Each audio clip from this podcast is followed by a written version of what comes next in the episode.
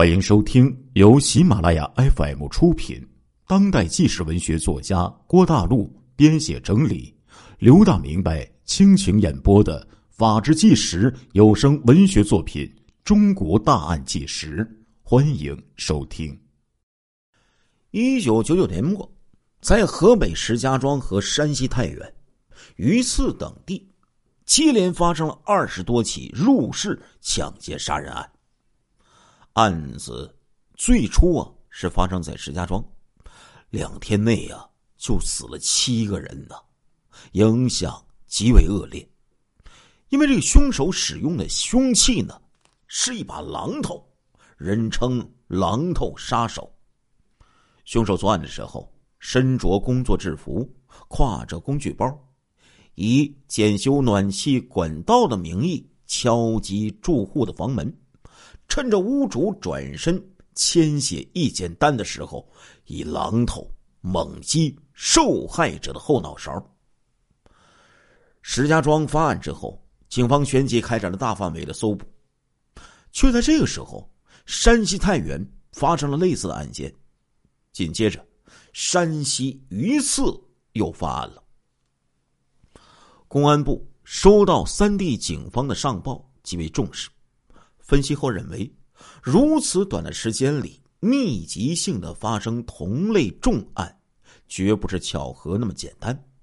通过对案发地和对应作案时间的进一步梳理，发现凶手进入受害人家里的理由是一致，杀人手法一致，敲打部位都是后脑勺，动手的位置都在靠近门口处。刑侦专家由此认定。凶手可能是同一人所为。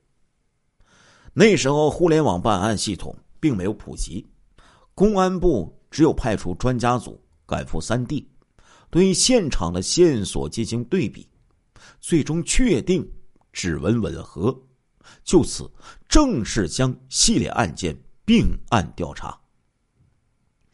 公安部的专家首先走访了石家庄的几起目击者。他们曾经和这个凶手啊有过接触。意外的是，他们对凶手的描述有一些矛盾。有的说呢是圆脸有的说呢是尖瘦脸有的说是二十来岁，有的说是三十多岁，有的说一米八，有的说只有一米六。原来呀，凶手作案的时间都是在上午八点左右。许多目击人赶着上班，在楼道里呀，匆匆的瞥见凶手，并未细看，自然对其面部特征记忆就不深了。在这个方面，太原警方那一边倒是有了一些线索。案发当天是周日，那天上午啊，男孩小兵的父亲去外地办事儿了，妈妈呢在家里洗衣服，他就跑到了楼上。邻居家去找小伙伴玩期间，小兵突然听到自己家里的门发出“砰”的一声巨响。他一开始以为是妈妈出门了，可是转念一想，妈妈平时怕影响邻居休息，关门的时候声音都是很轻的呀。小兵就觉得奇怪。就跑到邻居家这个窗台上去张望，看到有一个人从楼道里出来，骑上车就走了。小兵很纳闷就说回家去问问妈妈。一进屋，就看到妈妈倒在血泊之中啊。小兵虽然只看到凶手骑着自行车的背影，没有看到他的正面，但是。骑自行车作案这一点，就引起了专家的注意。骑车能够帮助嫌犯迅速的逃离现场，可是，在当时呢，一辆自行车的价格呢，也不算便宜。嫌犯流窜作案，不可能到每一处都买一辆自行车，而警方又没有接到偷抢自行车的报案。专家认为，自行车就是嫌犯的。换句话说，嫌犯的落脚点就应该在太原。警方以此为突破点，把重点侦查的范围锁定在三城当中的太原市。现场丢失财物，除了一两起价值一千元以外，其他的大多呢是在五百元以下。为了这么一点钱就要杀人，实在是太凶残了一些呀，不符合多数抢劫犯的心态。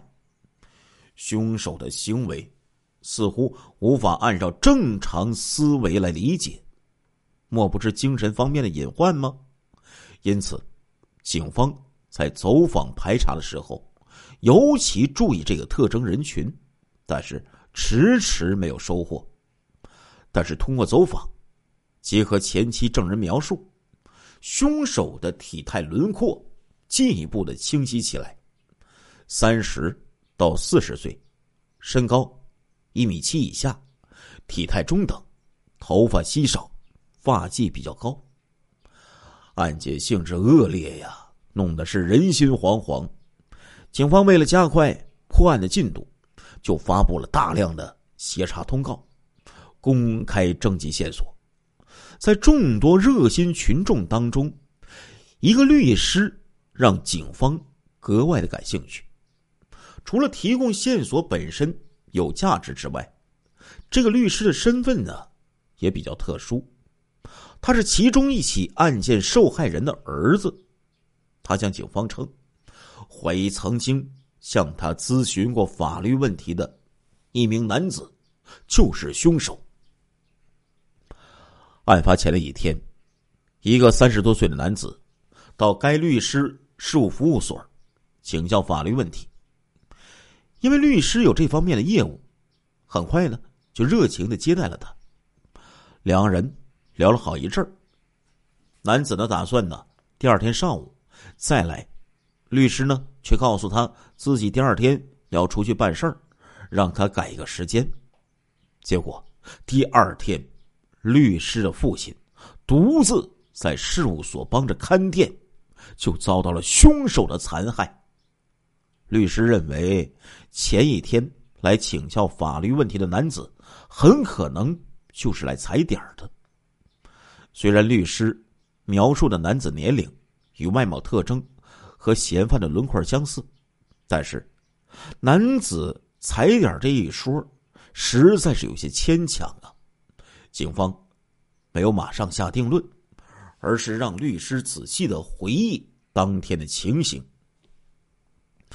律师想了一阵就说：“呀，凡是到事务所的客户，他都会给对方倒一杯水。”这个男子不喝茶，让倒白开水。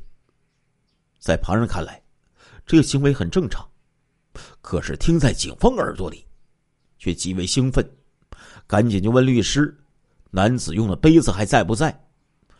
律师说：“都是用的一次性的杯子，对方喝完就扔到垃圾桶了。”警方赶紧的就跟着律师到了事务所翻看，从垃圾桶里就找到了。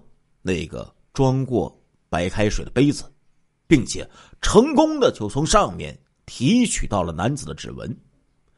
经过比对，杯子上的指纹与案发现场的指纹完全一致，说明律师怀疑的杀父仇人正是警方寻找的狼头杀手。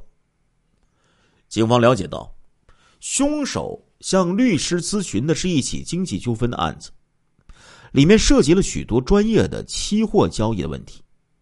律师称呢，从男子讲话来看，他对期货交易是比较在行的，应该是从事过这方面的工作。律师和嫌犯交谈了几十分钟，对嫌犯的外貌有着很直观的记忆。在他帮助下，警方终于勾勒出了嫌犯的画像，并对其可能从事的职业。进行了分析，成像之后，律师看着他，向警方确认有九成像啊。专家询问不像的那一成是什么呢？律师拿起画像又看了看，最后一拍脑门说：“在和凶手不到一个小时的谈话中，他看见对方的右眼，抽搐了四五次。哎，这可是一个很重要的证证据呀！警方随即带着嫌犯的画像，到太原的各个期货交易所和证券市场去走访。一圈下来，有人就向警方反映了，说无论是画像，还是眼睛抽搐的习惯，都很像经常在期货交易所里活动的李龙。这个发现让警方是极为的振奋，随即就在期货交易所布下了抓捕大网。经过三天的守株待兔，终于就等到了这个李龙。经过指纹比对，确定这个李龙就是嫌犯。在证据面前，李龙无奈的交代了自己的犯罪事实。他因为炒期货亏了巨额的债款，面对天天上门要债的债主，精神压力巨大，想到了通过抢劫翻身的歪路子。结果抢劫并没有给李龙带来多少的钱财，他却在作恶的时候感受到了变态的宣泄的快感。并且一发而不可收拾，屡屡犯案。二零零零年八月九号，经过法院公开审判，这个在石家庄、太原、榆次三地犯下二十多起命案的狼头杀手，被依法判处死刑，并且立即执行。这个案例再次的告诫大家呀，各位听众朋友，一定不要。随意的开门呢？如果只有老人、孩子或者是妇女独自在家，遇到陌生人敲门，最好的办法就是直接不开门。有什么事呢？等家里有成年男子或是家里人人多的时候再说吧。亲爱的听众朋友们，这一集的《中国大案纪实》播送完了，感谢。您的收听，我们下一集再见。